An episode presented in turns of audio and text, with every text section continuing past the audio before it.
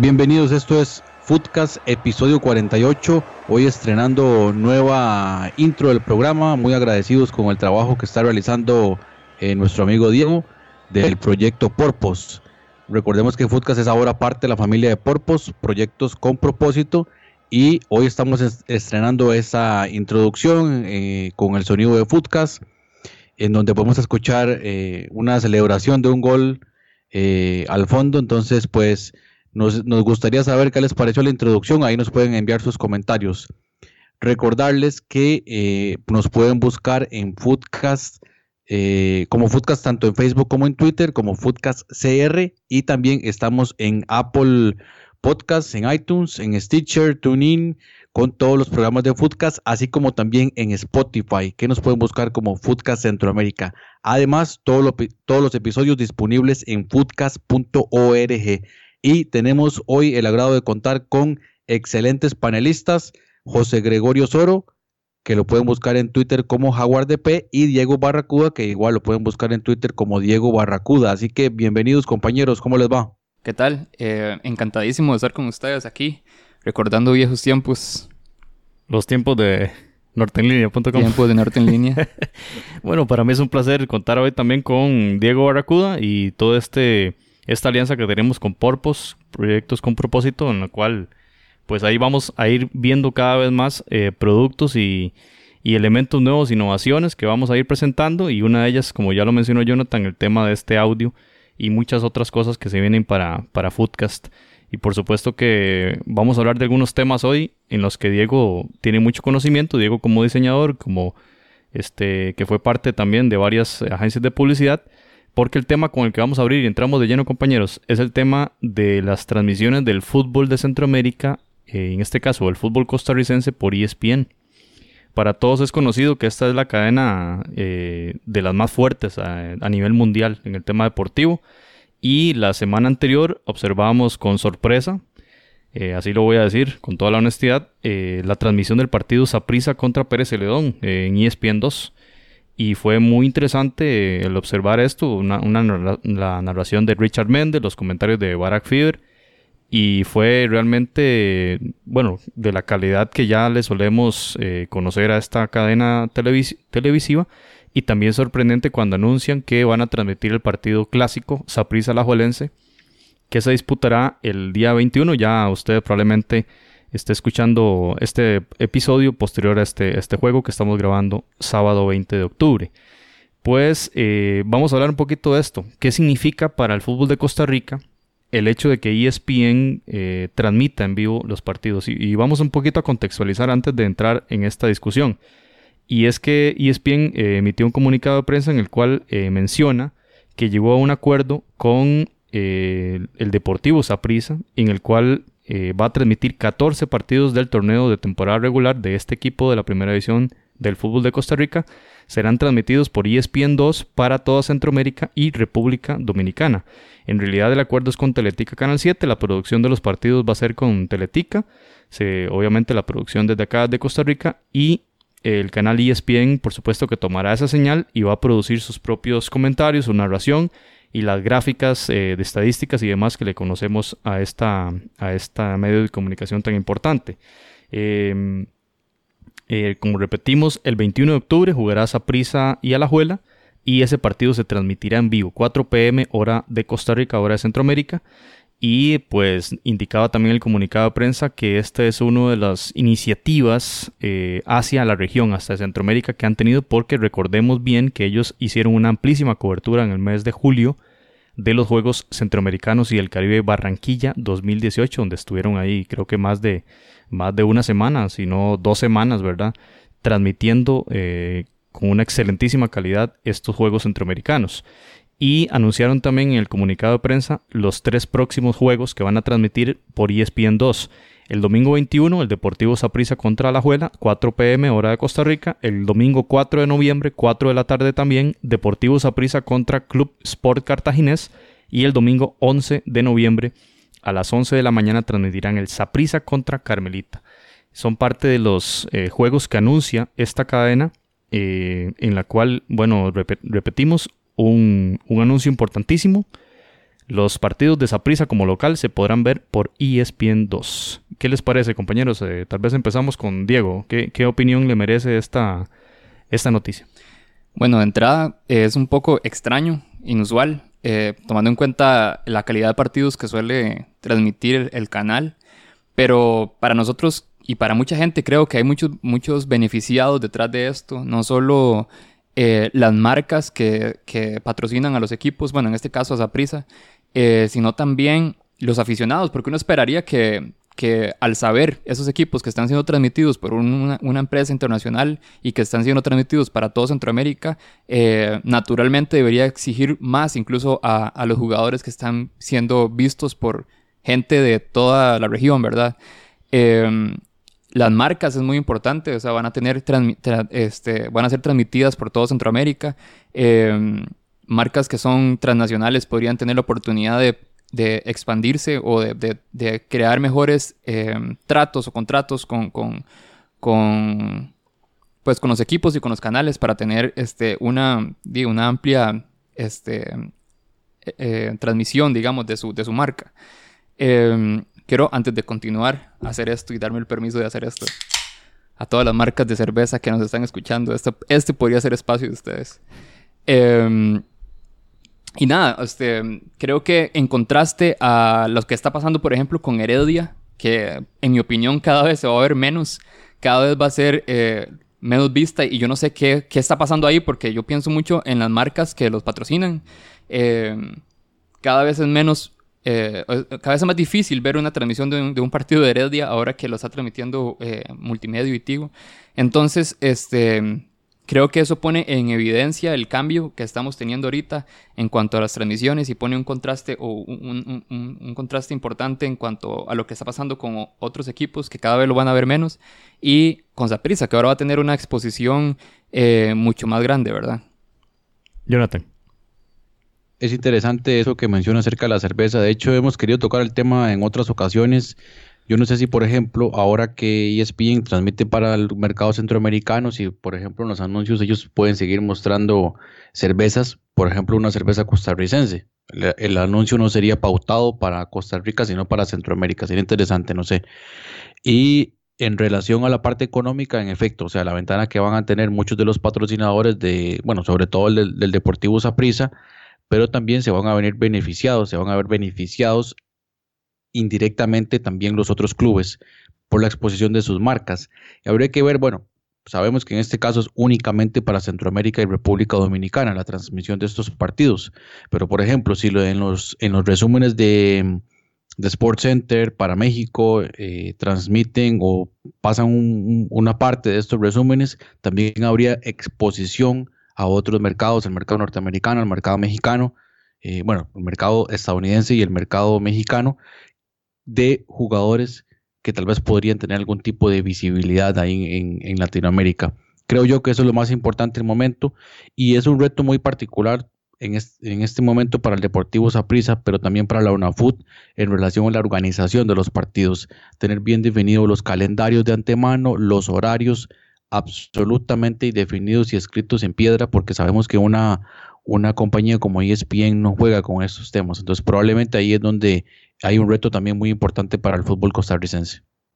Muy bien, Jonathan. Ojalá también se, ojalá también por nada más, ojalá también ESPN pueda empezar a transmitir otras ligas de Centroamérica. Es lo, último. Será buenísimo poder ver este fútbol guatemalteco, por ejemplo, por acá. Encantadísimo de verlo. Hay muchos tecos ahí, por ejemplo. Eh. O, o, o, también, digamos, si ESPN al final hace contratos con otros equipos, por ejemplo, de la Liga Deportiva Alajuelense, eh, los hondureños que están allí jugando, Roger Rojas, Alex López, ¿verdad? Eh, verlos eh, allá en, Honduras. Muchos seguidores que verían los partidos del Alajuelense a través de ESPN. Lo que yo decía, siguiendo los comentarios de ustedes, usted es un jugador de Carmelita, usted es un jugador de San Carlos o de Pérez Celedón y sabe que va a ir a jugar a, ese estadio, que bueno, siempre es de las visitas más complejas para cualquier equipo de primera ir a jugar allí por el tema de la presión del público y demás.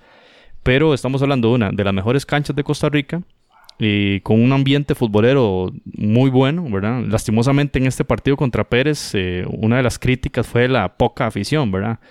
Este, pero usted como jugador sabe que lo van a ver en ESPN, eh, la visibilidad suya, el alcance, un gol, por ejemplo, el segundo gol de Peseta que fue bastante, bastante bueno y, como dice Jonathan, imagínense que va a salir en Sports Center. El nombre suyo puede que salga mucho más fácil del país y que sea conocido, ¿verdad? Y, quién sabe, y tal vez alguna gente se interese en sus, en servicios. Entonces, desde el punto de vista de la visibilidad del jugador, es un avance enorme el hecho de esta firma, este convenio entre Saprisa y, o entre Teletica e ESPN para los partidos del Saprisa. Y en otro sentido, el que también mencionaba Jonathan, no solo de los horarios, yo me, pongo a pensar en el espectáculo como tal, no solo en la calidad del juego, sino de la parte visual, la parte estética. Por ejemplo, recordemos que hay algunas ligas europeas que tienen le, le, implantan, la federación le implanta ciertos requisitos y condiciones a los clubes para que tengan eh, garantizada la afición que por lo menos se ve en la cámara. ¿Cómo se hace esto? A través seguramente de poner entradas más baratas en esos sectores donde la cámara va a reflejar, en los sectores detrás de los marcos y, la, y de la gradería, digamos, que está en, frente a la cámara principal, ¿verdad? ¿Por qué? Porque el ver un partido muy, de muy buena calidad, pero con un estadio vacío, no es igual. Entonces, ¿veremos algún tipo de medida como esta en nuestro fútbol nacional a partir de una transmisión de gran calidad de internacional como la ESPN? Ahí le dejamos la pelota eh, rebotando en el punto de penal a la gente de la federación o de la gente de la UNAFUT, ¿verdad? A ver si va a haber alguna determinación en este sentido, además de lo ya mencionado por Jonathan en el tema de horarios. Eh, hay algo también importante que es importantísimo, la consolidación de la afición de Saprissa en este caso a nivel centroamericano. Eh, sabemos que en Nicaragua hay una cantidad importante de aficionados, en, en Panamá también, pero en este caso ya es una visibilización en toda la región, ¿verdad? Entonces saber y poder medir incluso la cantidad de aficionados o que crezca la cantidad de aficionados del equipo eh, a nivel centroamericano puede dar pie a, por ejemplo, ¿por qué no llevar un clásico a Guatemala o llevar un clásico a Panamá o a Nicaragua? Aunque sea por exhibición, pero ese tipo de cosas le puede generar entradas importantes eh, a los equipos de acá, ¿verdad? Este, entonces yo creo que eso también es importante de, resaltar. Y lo otro es la, la, la visibilidad de marca que mencionaba usted, Diego. Este, y me pongo a pensar, como usted decía, en Heredia. O sea, yo soy patrocinador de Heredia. Y antes me veían en la televisión abierta a nivel costarricense. Ahora hice un contrato, firmé un contrato con una televisora de una cablera que tiene un canal exclusivo y a partir del cual la mayoría de partidos van a ir en esa cablera. La exposición de los patrocinadores hacia ese público va a ser más limitada, en teoría. Sí, eh, lo digo esto sin manejar los datos exactos de la, de, la, de la cantidad de clientela que tiene esta cablera, ¿verdad? Pero imaginémonos ahora la, exposición que van a tener las marcas de esa prisa. Ahí tenemos una línea aérea, hay una marca de, una empresa de celulares, hay una marca de, atunes, y, y, son empresas que están a nivel centroamericano. Y esas empresas ahora van a tener mayor visibilidad. ¿Habrá alguna, algún cambio en los contratos a partir de esa exposición? ¿Usted cree que pueda darse eso? Yo, como dueño de una marca que estaba patrocinando, patrocinando Heredia, estaría preocupado estaría pegando brincos. Yo no sé si eso está pasando en este momento, pero estaría pegando brincos, porque tomemos en cuenta que Heredia de por sí ya es un equipo que probablemente se mueve en la gran área metropolitana. Em, pero la exhibición que tenía las marcas era a nivel nacional cuando estaban en televisión abierta. Ahora no, ahora la exhibición probablemente se redujo, o sea, estoy seguro a un, no sé, 50% tal vez. Eh, pero estamos hablando de que además la gente que ve em, Heredia, ahora solo puede verla por Tigo. Entonces hay que ver cuánta gente eh, en la gran área metropolitana tenía Tigo y no tiene cabletica, por ejemplo. ¿Cuántos heredianos tienen cabletica y ahora ya no lo pueden ver o tienen que ver si se pasan o no? Eh, eso tiene que haber reducido a una cantidad impresionante la cantidad de personas que ahora ven estas marcas. Eh, yo lo veo como una total pérdida. Yo perdería interés total en, patrocinar un equipo que no lo va a ver, o sea, lo va a ver poquísima gente. Yo creo que sí es un problema. Yo no sé cómo lo estarán resolviendo, cómo, qué, estará pasando ahí. Eh, pero yo no, no lo veo como un mal negocio. Hasta el momento, como lo han manejado, incluso eh, que algunos partidos ni siquiera pasan por multimedia, sino que solo pagan, pasan por Tigo Sport. Eh, sabemos que Tigo no está en todo el país, entonces ya eso también reduce totalmente la cantidad de, de, de, personas que van a ver esto. Entonces sí es un problema. Y si lo pones a la par de, de lo que está pasando con Saprisa, por ejemplo. Todo lo contrario. Es todo lo contrario, ¿verdad? Entonces de como lo veo yo ahorita, el hecho, bueno, y creo que, el hecho de que Heredia se haya pasado a multimedios fue también por un tema de, de Repretel, que los dejó ir, o sea, no fue decisión de ellos. Eh, pero pasarse a un canal que la exposición es poquísima, eh, debe ser un problema muy grande para las marcas que están patrocinando directamente al equipo. Y estamos hablando de que Heredia además es un equipo que tiene bastantes patrocinadores en su camiseta, ¿verdad? Eh, lo, que, lo que lo mueve ese equipo probablemente es bastante eh, las marcas que lo patrocinan. Entonces, yo no sé qué estará pasando. Quizás la plantilla más cara del, fútbol nacional. Exacto, exacto. Entonces, yo no sé qué estará pasando ahí, pero para mí, como dueño de una marca que patrocina Heredia, sería un problema gigante. Ahora, pensando en que esa exposición de marcas en el Saprisa van a ser, eh, tienen un mayor alcance, ¿verdad? Por, la, por el tema que estamos conversando, y es bien ¿Usted creería que Saprisa va a renegociar los contratos con esos patrocinadores? Yo creo que sí. hay que ver hasta dónde llega ese contrato eh, con ESPN. Eh, pero yo creería que sí. O sea, estamos hablando de que la exposición va a crecer bastante. Y además hay muchas marcas que patrocinan a Saprisa que están en Centroamérica. Entonces, eh, para una marca que está en Centroamérica, la forma en la que ellos pagan es mucho más fácil. Porque ellos tienen presupuestos por cada país. Entonces, si es más caro, ellos pueden reunir la plata de todos los países, lo que invierte cada país, lo reúnen todo y pueden pagarlo fácilmente. Entonces las marcas que están en todos los países de Centroamérica o en la mayoría de países de Centroamérica em, es mucho más hasta barato puede ser este, poder pagarles un espacio bastante importante dentro del estadio eh, para que lo vean en toda la región. Cuando hablamos con Josi Zamora de TV Tiquicia y Solo Fútbol CR, hablamos de, de la exposición de partidos del fútbol de Centroamérica en Estados Unidos que se transmite en dos cadenas distintas allá en, ese país. Y eh, vemos que es un negocio, bueno, que de lo que poco se escucha, quizás sería interesante contar con algunos eh, testimonios de aficionados que nos escuchen en Estados Unidos, de si sí, cómo siguen las ligas centroamericanas, si las siguen allá, si hay posibilidad de ver los partidos, ¿verdad? Porque también es importante este, este acceso que ya se está abriendo a nivel regional sobre el partido con Saprisa. Ahora, mencionaba Jonathan Qué interesante ver eh, fútbol de otras ligas. Jonathan, ¿usted recuerda cuando Fox tenía un programa, se llamaba Fox Honduras?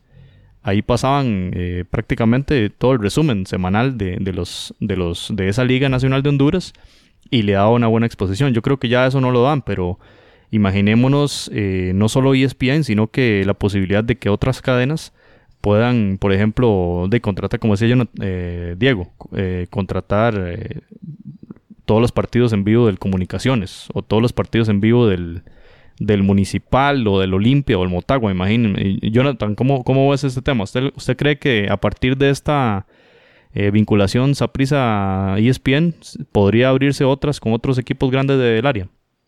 Creo que es algo que ESPN va a tener que analizar mm, de acuerdo, me imagino, a la audiencia. No sé cómo lo están midiendo. Sí empiezo a ver o a notar que le han estado metiendo bastante fuerte al fútbol centroamericano, al área centroamericana, casi que ahora abriendo un ESPN Centroamérica, un poco más de, especialización o de atención focalizada al área.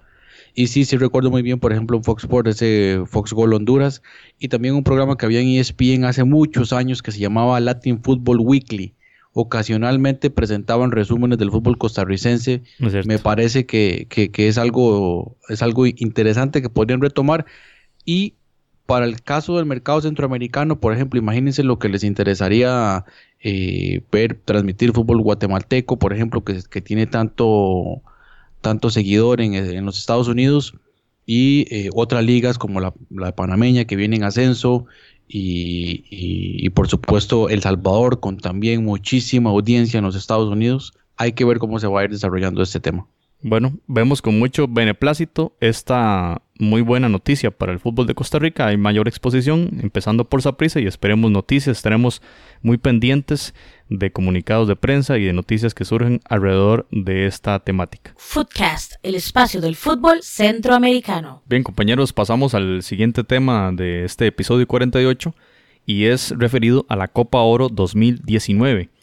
Eh, la CONCACAF anunció esta semana las sedes y fechas donde se jugarán las, los diferentes partidos y anunció también los equipos cabeza de serie para cada uno de los grupos, así como también las fechas de dichos partidos en esta que será la edición número decimoquinta del Campeonato Continental de la Confederación.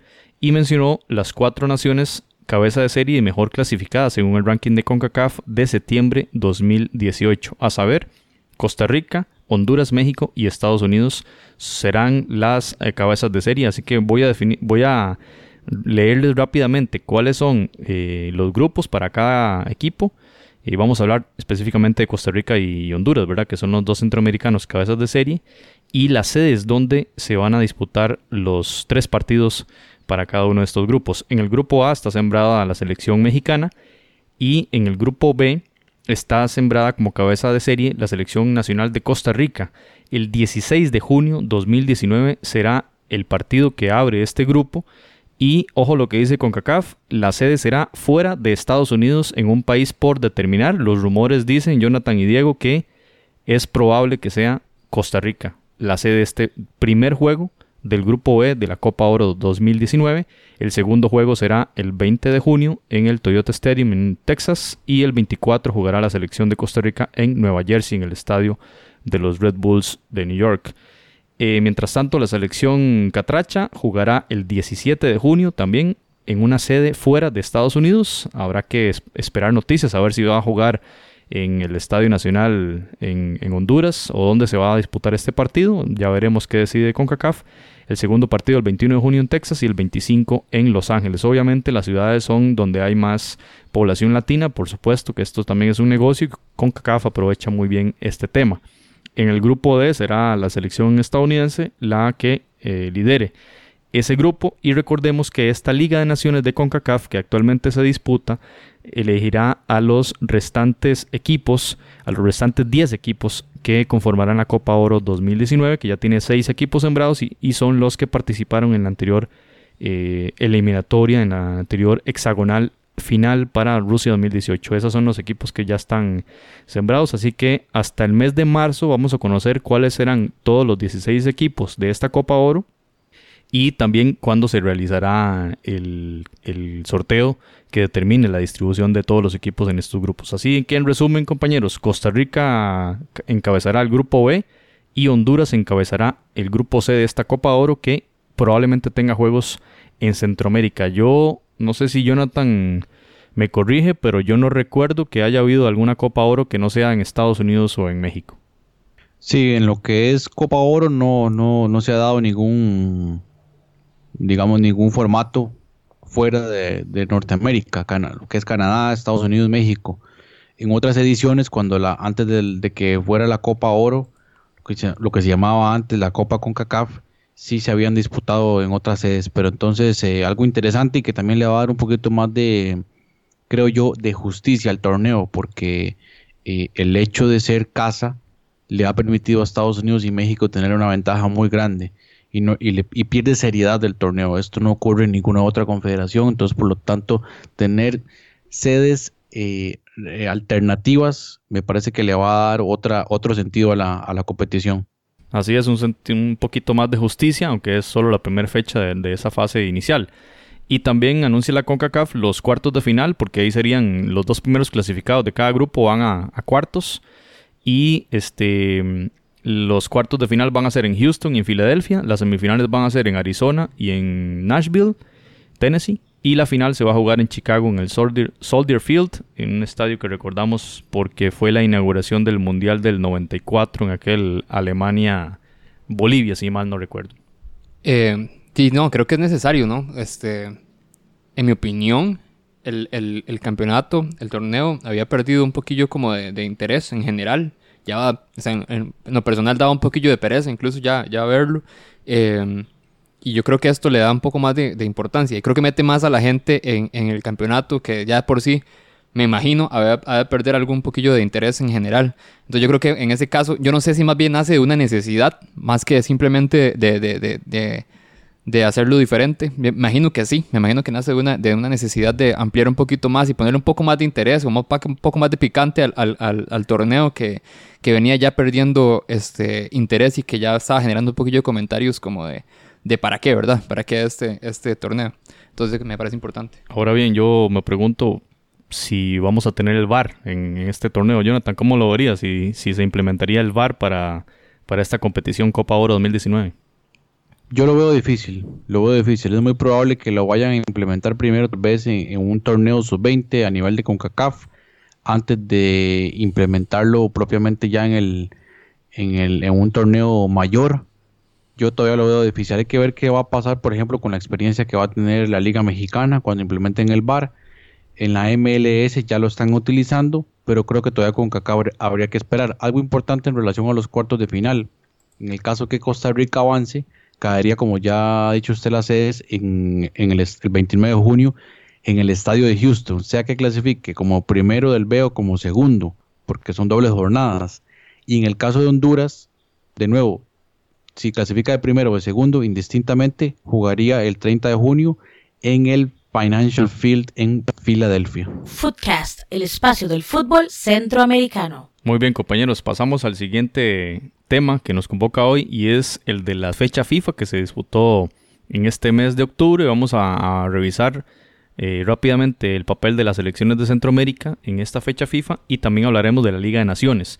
En el tema de la fecha FIFA, partidos amistosos, partidos de preparación, empezamos hablando con el tema de Honduras, que según el ranking de la FIFA más reciente, el de este mes de octubre, aparece en, en el puesto 62. Disputaba un juego amistoso contra Emiratos Árabes Unidos, que se ubica en ese ranking en el puesto 77.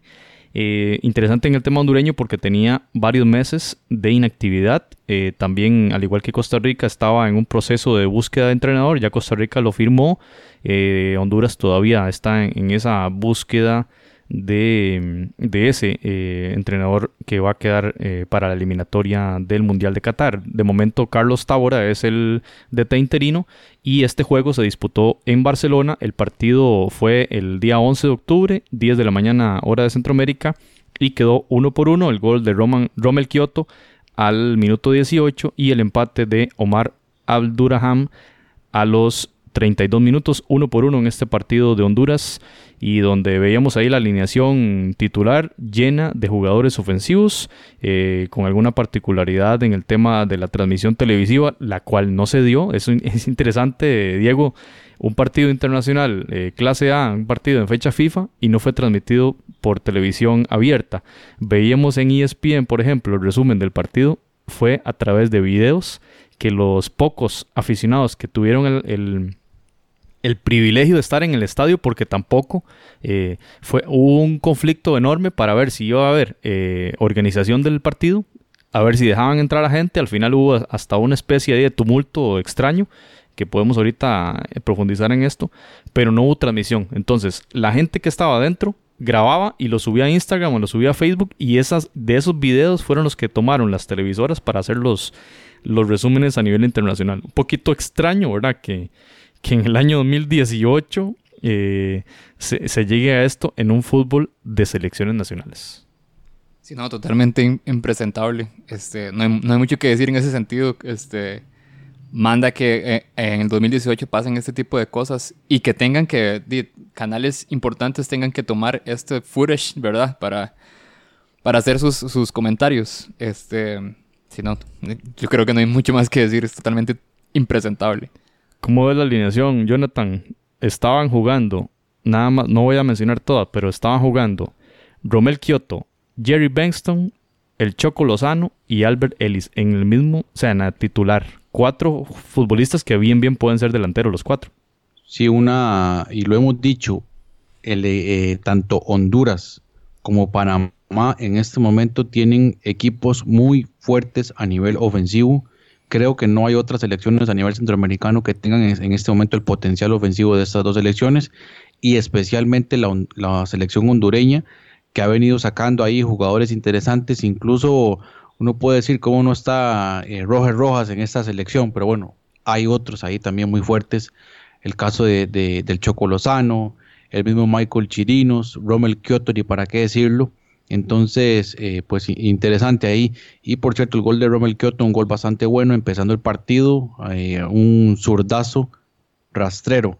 Que fue interesante lo que sucedió porque, como dice usted, hubo algunos disturbios.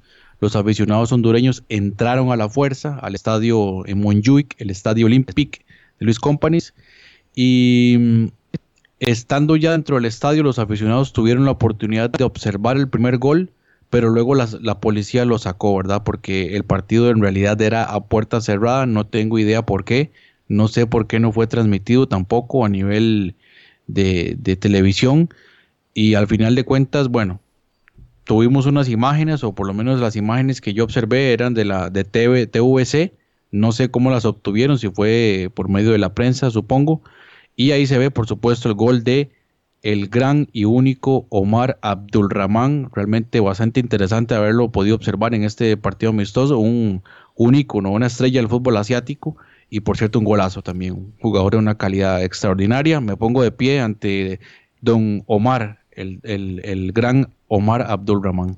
Y para los seguidores de Liga Deportiva La Jolense, Alex López entró al minuto 58 en sustitución del Choco Lozano, que juega justamente en esa ciudad de Barcelona con el Girona.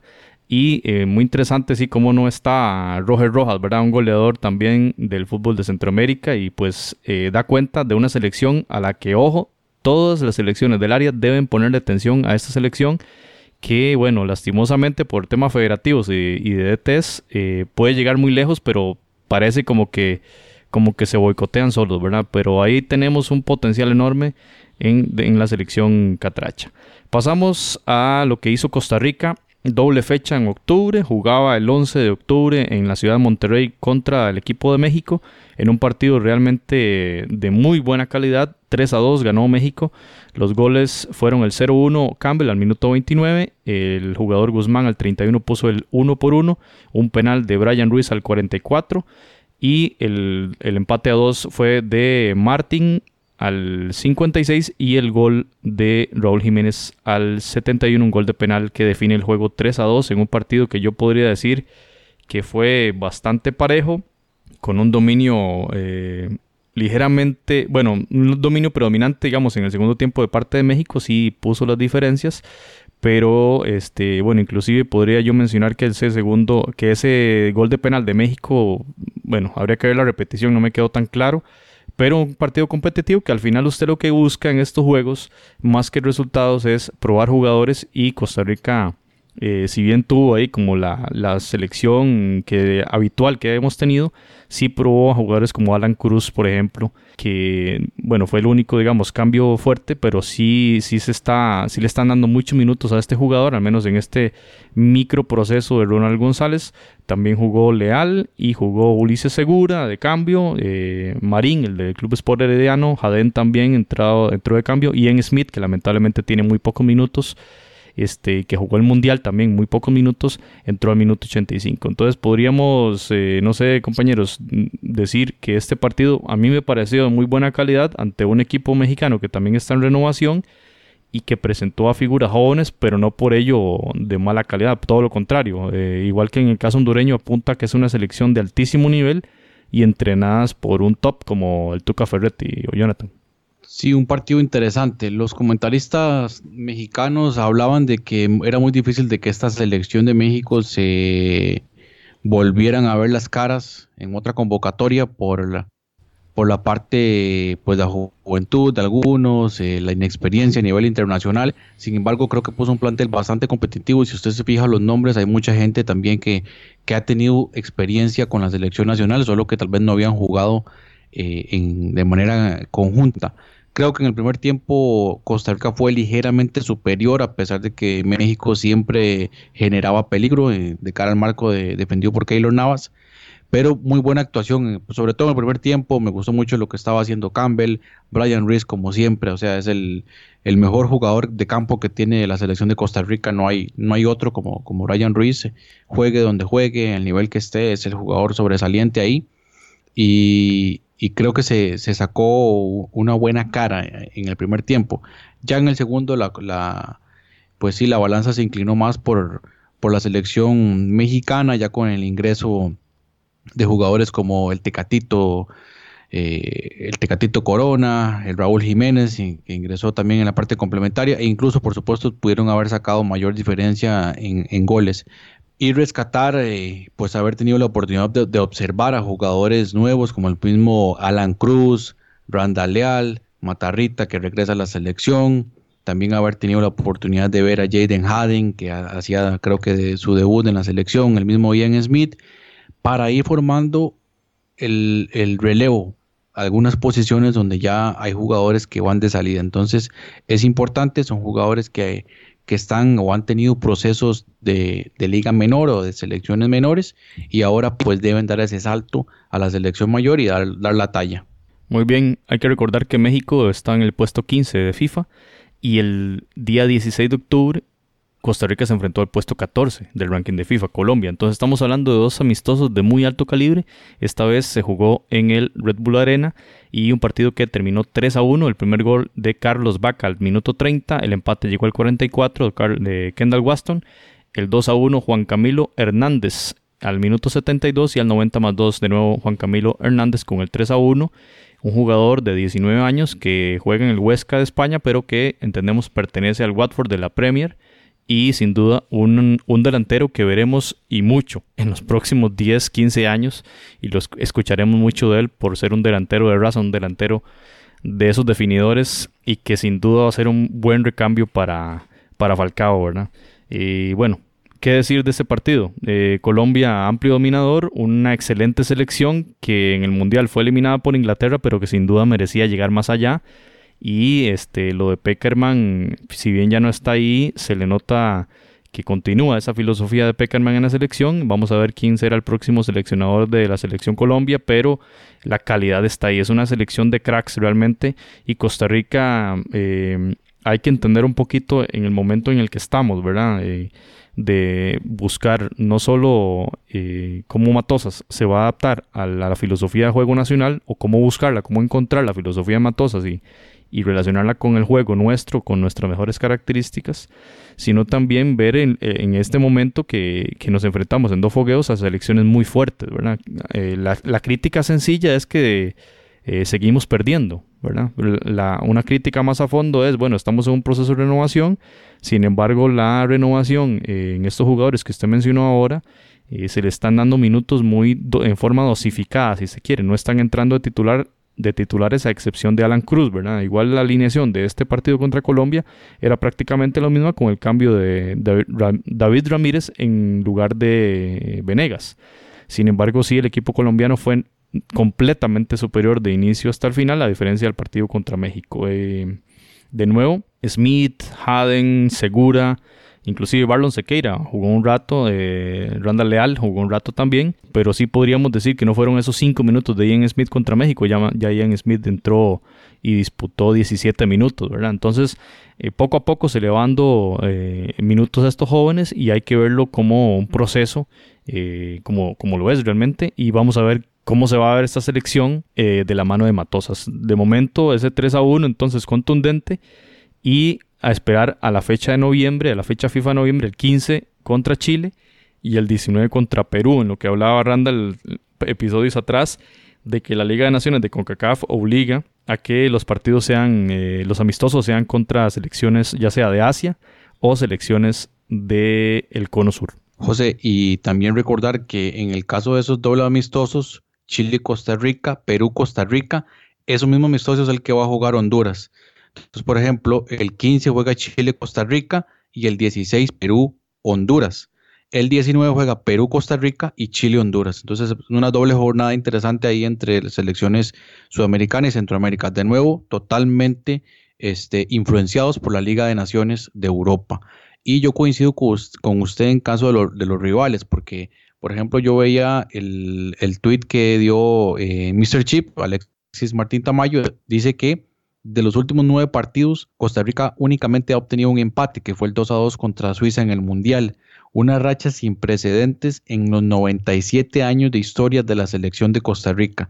No se gana un partido desde el 3 de junio del 2018, el 3 a 0 contra Irlanda del Norte, que se jugó en el Estadio Nacional. Ahora bien, esa es la estadística, como decimos, pura y dura. Lo que sucede es que si yo me fijo en los rivales, ahí va a venir Brasil, ahí va a venir eh, Serbia, ahí va a venir Bélgica, Inglaterra, República de Corea, Japón, México, Colombia, o sea, son selecciones importantes. Si usted me dice que Costa Rica no gana un partido y los rivales fueron Panamá, Honduras, Estados Unidos, con el respeto de esas elecciones, Jamaica, pues ahí ya tendríamos otro panorama, pero creo que en algunos casos incluso los resultados están dentro de lo normal. Ahora, esa es la estadística, luego hay que ver los rivales y luego hay que ver cuál fue el rendimiento de la selección. En la mayoría de esos partidos el rendimiento no fue el, mejor, digo en la mayoría. Ahora en esto contra México y, Colombia, sobre todo contra México, creo que tuvo un poco más de, cosas positivas. Contra Colombia yo siento que eh, la selección colombiana está a un nivel tan superior eh, a nuestro fútbol que realmente es poco lo rescatable a nivel colectivo, tal vez a nivel defensivo, algunas otras o algunas, eh, algunas em, opciones o, algunos destellos eh, a nivel defensivo, está bien el gol de Waston, pero en términos generales Colombia fue ampliamente superior a Costa Rica. Bien, y pasamos a lo que hizo la selección canadera, que tuvo doble fecha en una gira que hizo por Asia, la misma que hizo Costa Rica, y es lo que mencionaba usted, Jonathan, ahora de estas giras eh, que hacen los equipos de Centroamérica y prácticamente como mencionábamos anteriormente, pactan los partidos en parejas, ¿verdad? Porque bueno, esta fue exactamente la misma gira. Japón 3, Panamá 0, se jugó el 12 de octubre en Niigata y los goles de Minamino, Ito y un autogol de Cummings. Justamente Minamino e Ito fueron dos anotadores en aquel partido contra Costa Rica.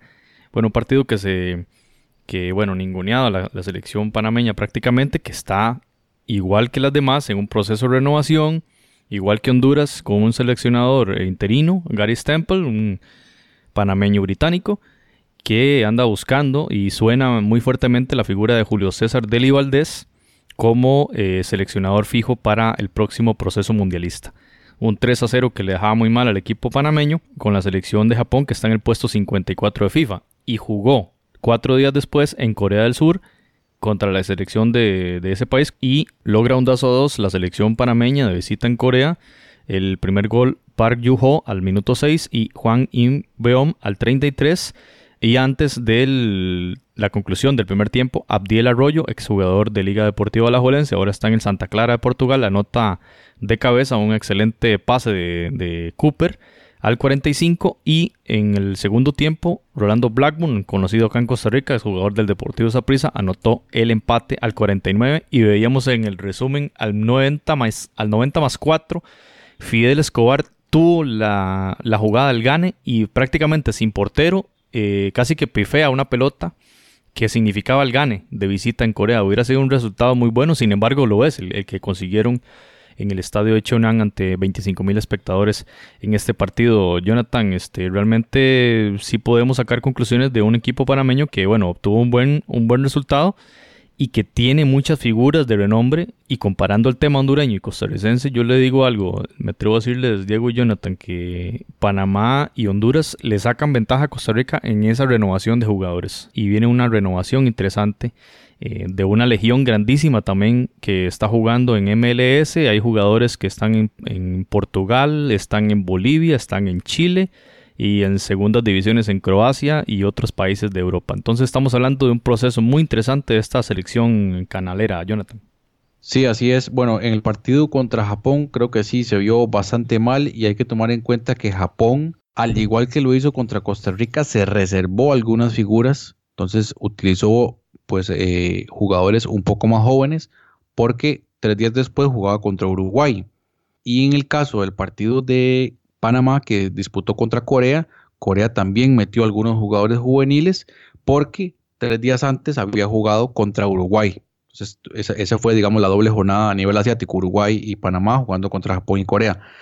En este partido, de nuevo, me parece que Corea fue superior. Ahí vimos a Heung Min Song, dio una de las asistencias un equipo que estaba dominando el partido casi a placer en el, en el primer tiempo, pero en la parte complementaria creo que mucho de eso eh, viene ante los errores de la misma defensa coreana y Panamá logra el empate muy rápido en ese segundo tiempo y como usted decía, al, final del partido tuvo incluso una oportunidad increíble en, los pies de, Escobar que perfectamente hubiera cerrado el, el, partido y una victoria y creo yo histórica eh, para, la selección panameña. Me deja buenas calificaciones, por ejemplo, lo de, lo de Rolando Blackburn, y como usted decía, también jugadores que vienen ahí buscando opciones. El mismo Camargo, el número 10, también ingresó Martínez.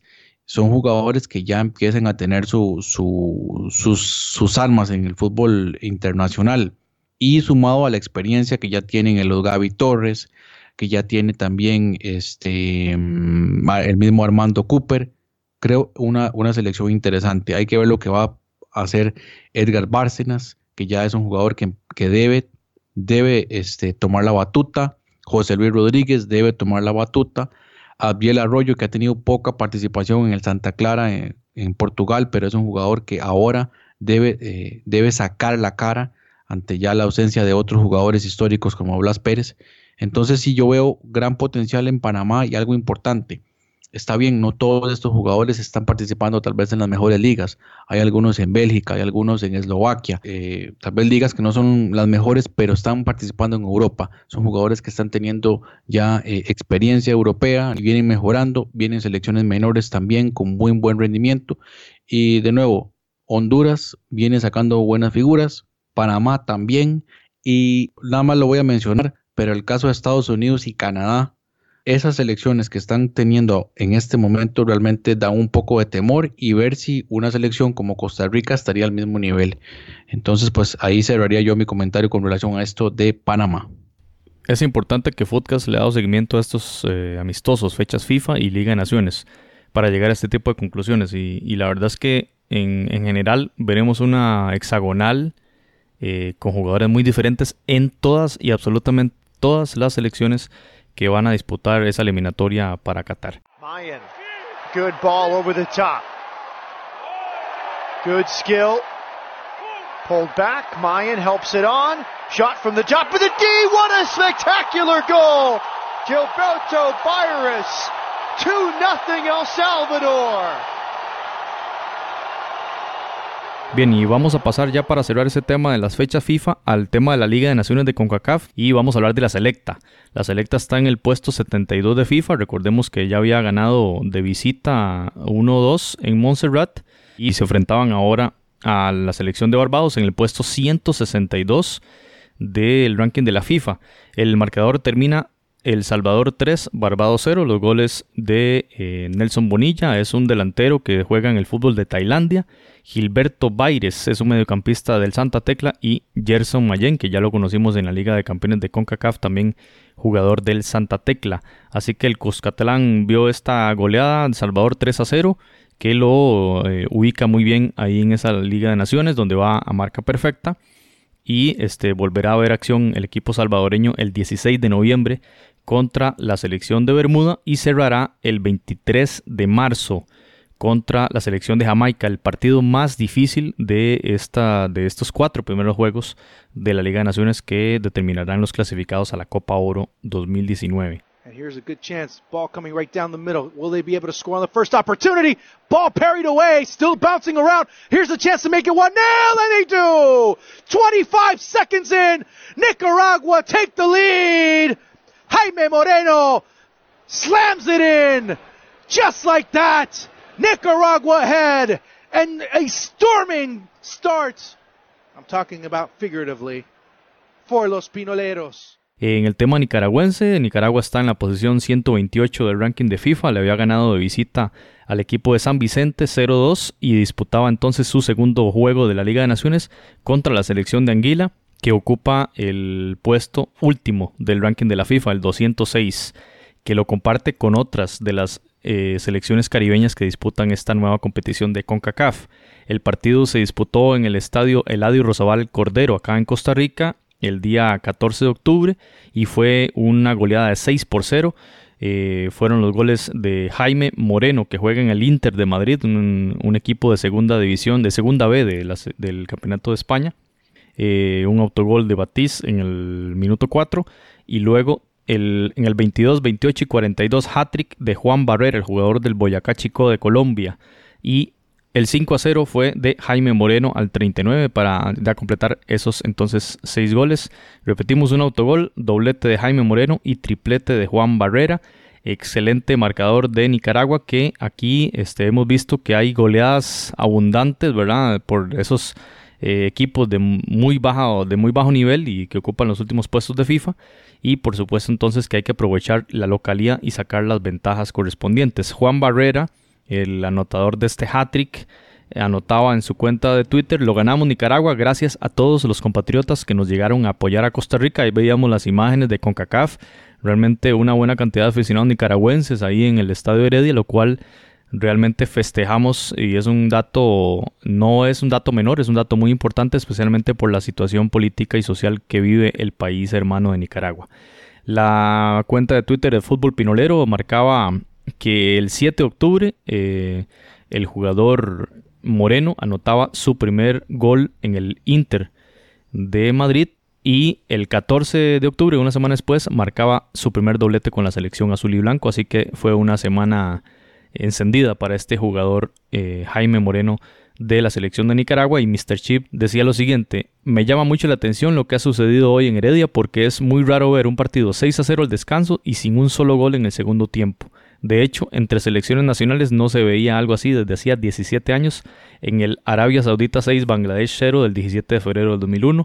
Esos datos random que presenta Mr. Chip, pero bastante interesantes. Luego mencionaba también el mismo Alexis Martín Tamayo. Decía, Nicaragua acaba de lograr la mayor victoria histórica como selección nacional de fútbol. Había ganado antes dos veces 5 a 0 y es una de las siete selecciones de esta Copa de Naciones, de esta Liga de Naciones, con dos victorias en la competición. Así que realmente esos son los resultados de Nicaragua y de El Salvador, que van muy bien, dos juegos y dos victorias. Vamos a ver cómo se define, porque ya luego vienen los partidos de cierre, los más difíciles, especialmente la selecta que juega contra Jamaica en la última fecha. Bien interesante lo de este Jaime Moreno, jugador nacido en Puerto La Cruz, en Venezuela, padre nicaragüense, pero madre italo-venezolana hizo ligas menores y también debutó en primera división con el Deportivo Anzoátegui, allá en Venezuela. Parece que pues ha, tenido ahí un paso por diferentes clubes en Europa, por ejemplo en el Málaga, ahí por lo menos en, divisiones eh, un, poco, un poco menores. Y actualmente, como ya lo decía usted, en el Internacional de Madrid, que es, por así decirlo, una especie de Atlético de Madrid B y también muy interesante porque tuvo participación con selecciones menores de Venezuela, pero ya en la mayor pues ha quedado con la selección de Nicaragua. Vamos a darle seguimiento, 23 años y metro 81. Entonces un delantero, interesante verlo aquí en la, selección nicaragüense. Y nada más, eh, tanto para El Salvador como para Nicaragua, yo he estado leyendo algunas reacciones en, diferentes medios y pues resaltan el tema que apenas les alcanza los resultados para estar en, en el caso de Nicaragua en octavo y El Salvador en el décimo lugar. Sin embargo, es que aquí lo que hay que resaltar es que tienen la misma cantidad de puntos que los que están eh, en las primeras posiciones, pero es que la diferencia de goles es abismal en el caso de algunos resultados de 12 a 0, como por ejemplo de la, isla de San Martín. Entonces es muy difícil en este momento poder sacar conclusiones. Hay que esperar que avance un poco más el torneo, me parece a mí. Cuando ya empiecen a llegar los partidos, como ya se los mencionaba, los partidos importantes, por ejemplo, como el partido contra Jamaica. Nada más para repasar un poquito los marcadores. Lo más, lo, más importante porque son un montón de juegos. Bermuda 12, sin Marten 0. Vean las diferencias de goles. Guyana ganó de visita 0-8 contra el Turcos y Caicos, que es una de las selecciones que está en el último puesto de la FIFA. La selección de Puerto Rico, dirigida por el hondureño Amado Guevara, perdió 0-1 contra Martinica, ¿verdad? Hablaba de hecho eh, unas declaraciones un poco extrañas, hablando de que los jugadores de Martinica eran de muchísima calidad si se, si se comparaban con los, con los, jugadores de su propia selección, ¿verdad? Un comentario un poquito raro, eh, desmotivador para el talento local, ¿verdad? Eh, un golazo hubo en ese partido, un golazo fue. Y bueno, perdió Puerto Rico su segundo juego, compañeros. Entonces ahí está casi que listo, ¿verdad? No, no, no creo yo que, que logre la clasificación a Copa Oro. Saint Martin 0, Saint Kitts Nevis 10. Bonaire 0, Jamaica 6, ¿verdad? Y esas goleadas que se hacen de visita, es increíble. Imagínense esos equipos de, jugando, jugando, de visita, cómo, cómo les irá de mal. Bueno, este Nicaragua 6, Anguila 0 y el Canadá 5, Dominica 0. Y básicamente para hablar de esto, Curazao, Haití, Canadá, Cuba, San Kitts Nevis, Jamaica, República Dominicana, Nicaragua, Martinica y El Salvador. 10 equipos con 6 puntos. ¿Cuál es la diferencia? El gol diferencia. Curazao en dos partidos tienen más 15. El Salvador tiene un más 4. mismos puntos, pero muchos goles de diferencia. Lo que genera es que El Salvador esté en el puesto 10. Si hoy cerrara esa clasificación, El Salvador jugaría Copa Oro. Pero faltan dos fechas. Vamos a ver qué va a suceder porque el juego, el tema del, gol diferencia es fundamental. Y para una selección de Centroamérica, el no acudir a la Copa Oro es realmente este, un paso atrás, un retroceso. Así que esperamos que la selecta y la selección de Henry Duarte en Nicaragua este, logren seguir ganando y logren esos puestos de clasificación eh, de cara entonces a la Copa Oro 2019. Usted está escuchando Footcast, el espacio del fútbol centroamericano. Amigas y amigos, pasamos al tema de cierre de este episodio 48 de Footcast, el espacio del fútbol centroamericano, y vamos a hablar de la eliminatoria al Mundial Francia 2019 en la categoría femenina, en la categoría mayor, en la cual recordemos Costa Rica quedó fuera de esta, de esta clasificación, de ese boleto para el Mundial, debido a esa derrota en la segunda fecha contra la selección de Jamaica 0 por 1, un, un resultado nefasto porque el cierre era contra la selección de Canadá, una de las mejores selecciones no solo del área, sino también a nivel mundial. 3 a 1 perdió Costa Rica y por lo tanto apenas 3 puntos con ese 8-0 que había conseguido contra Cuba fue insuficiente para llegar a las semifinales. Semifinales que sí alcanzó el equipo de Panamá, que había derrotado 3 a 0 Trinidad Tobago en la primera fecha.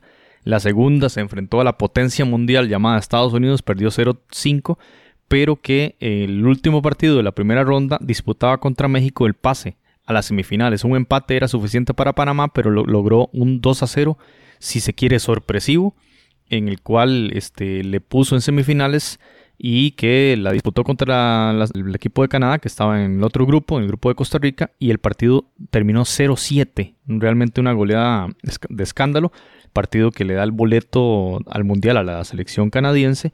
Y Panamá entonces debía jugar el partido por el tercer lugar y la selección ganadora iba a dejarse el boleto directo. Y la selección que perdiera, la selección que quedaba de cuarto lugar, disputaría un repechaje contra Comebol.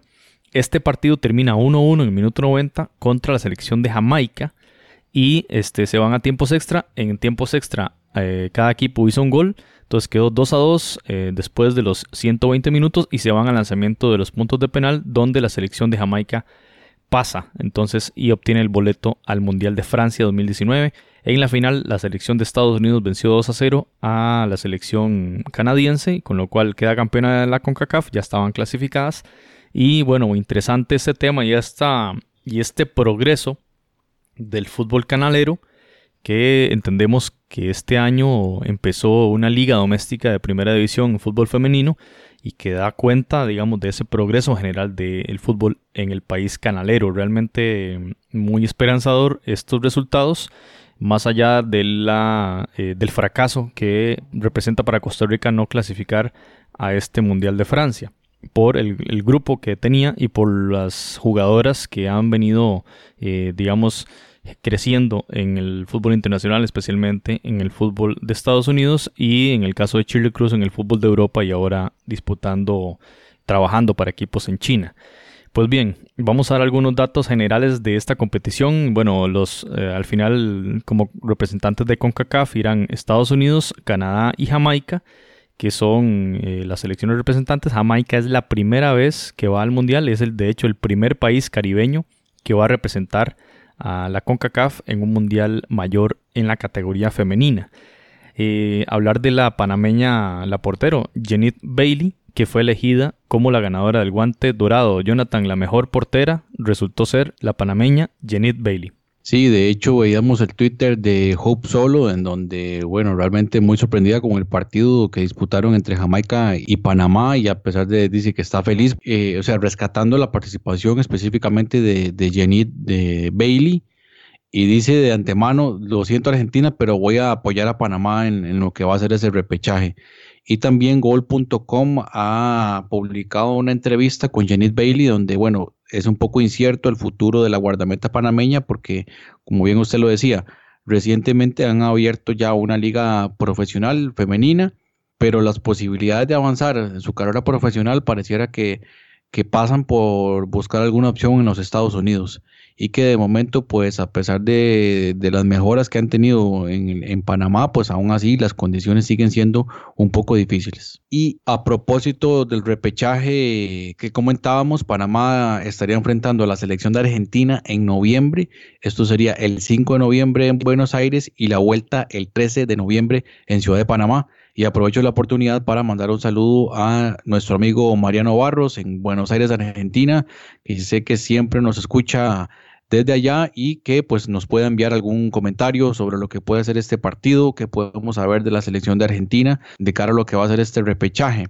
En el caso de la selección albiceleste quedó tercera en la clasificación de Conmebol, en la que clasificaron directamente Brasil y Chile y de clasificar Panamá sería el segundo equipo centroamericano en llegar a la Copa Mundial de la eh, Femenina de la FIFA. Anteriormente lo hizo Costa Rica en 2015, eh, en donde obtuvo empate contra España y Corea del Sur y la derrota contra Brasil. Y también pues eh, recordarles que el Mundial de la FIFA en Francia 2019 será el octavo y se va a disputar entre el 7 de junio y el 7 de julio. Nada más para mencionar un poquito de la selección de Estados Unidos, potencia mundial, Jonathan, en la participación desde el Mundial de 91 de, que se disputó en China, ha sido campeona en el 91, 99 y en el 2015. O sea, tres veces campeona del mundo. Las otras ediciones quedó en tercer lugar en el 95 en Suecia, en el 2003 en su propio, en su propio patio en Estados Unidos y en el 2007 en China de nuevo tercer lugar en esas tres ediciones y en el 2011 que se disputó el Mundial en Alemania quedó subcampeón. Así que es una selección que siempre llega a las semifinales y es la selección rival nuestra en la Confederación. Eh, más o menos como para ilustrar la calidad de estas jugadoras que sin duda tienen la mejor preparación y tienen la mejor liga del fútbol femenino y es realmente interesante saberlo de Jeanette Bailey, ¿verdad? Ojalá que logre ese salto alguna universidad estadounidense y así como lo han hecho muchas jugadoras acá en Costa Rica que han brincado y, como decía Randall en algunos episodios, el que el fútbol sirva como un mecanismo de movilidad social, ¿verdad? Que signifique nuevas oportunidades para estas personas, para sacar a sus familias adelante y para tener una carrera que le brinde, digamos, esos recursos y para, para superación personal y familiar, ¿verdad? Sin duda que es una excelente oportunidad y, y por eso festejamos cuando se dan este tipo de opciones y alternativas para las jugadoras en el área centroamericana. Bien, y con esto cerramos entonces esta sección del fútbol femenino, en la cual entonces Panamá disputará el repechaje, el boleto al Mundial y estaremos muy atentos a ese repechaje contra la selección femenina de la albiceleste.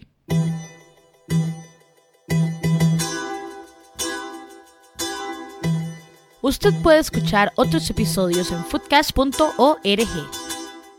Bien, con esto estamos llegando ya a la parte final de Foodcast en el episodio 48. Ha sido un placer contar con la sintonía y por supuesto pues la participación de esta en este episodio de, Diego Barracuda como parte del proyecto de Porpos.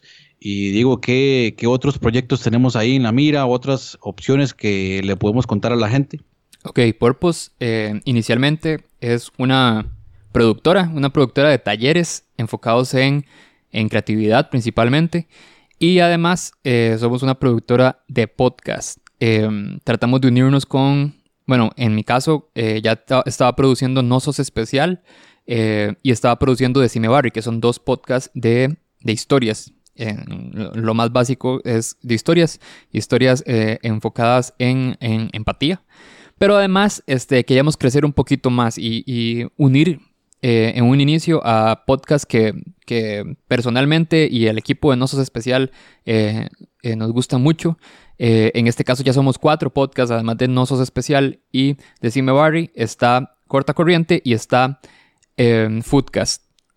bueno, ya, ya hemos estado empezando a, trabajar en conjunto. El, la intro es un primer inicio, pero el objetivo principal es crecer, es crecer en, audiencia y que el producto que se está haciendo en Foodcast, que, que nos encanta, eh, pueda llegar a más y más gente en, en, la región. Y eso es el mismo trabajo que estamos haciendo con los otros podcasts también, eh, que, que, se crezca en audiencia. El formato de podcast, por lo menos en la región, sí es algo muy, muy nuevo. En otros países, como en Estados Unidos, ya es lo normal, la gente eh, lo consume normalmente, pero eh, la idea es crecer en, eh, crecer en audiencia. de un año para acá, podemos decir, bueno, ya recientemente Foodcast cumplió un año, no sé, especial está a la próxima semana, va a cumplir un año.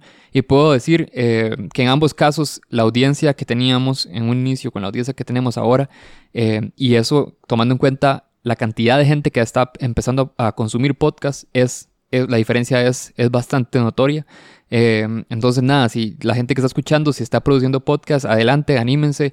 Es un buen momento para empezar a producir podcast y ojalá en algún momento hasta los podamos tener como parte de la familia de Porpus, ¿verdad? Este. Y nada, pues eso es lo que estamos haciendo ahorita y empezamos a empezar a crecer eh, cada día más. ¿Dónde puede la gente escuchar los otros podcasts, eh, Diego? Bueno, podemos decir que ahora ya finalmente los cuatro podcasts se pueden escuchar en Spotify, que es probablemente la forma más, más fácil y accesible de, consumirlos, pero también están en iTunes. Eh, y bueno, ya al estar en iTunes probablemente se puede acceder en cualquier aplicación de podcast que tengan en, su teléfono. Eh, ahí, van, ahí van a estar los cuatro podcasts. Bueno, gracias Diego. Para nosotros es un placer contar con usted acá y por supuesto que los eh, podcast hermanos también los estaremos divulgando en nuestras redes y invitar a, también a los, escuchas de Foodcast en toda el área centroamericana y en Estados Unidos a que puedan también buscar esos otros eh, podcasts en la página porpos.co. Allí pueden encontrar los enlaces para estos otros espacios. Eh, con esto llegamos al final del episodio 48. Muchas gracias por su atención. Esperamos sus intercambios a través de redes sociales en Facebook y Twitter de nuestra cuenta Foodcast CR. Y eh, nos gustaría mucho escuchar sus impresiones sobre el capítulo, sus críticas, quejas, comentarios, sugerencias y también contenidos que les gustaría tener en este espacio del fútbol centroamericano. Muchas gracias y nos escuchamos en el próximo episodio. Sería el episodio 49 de Footcast, el espacio del fútbol centroamericano.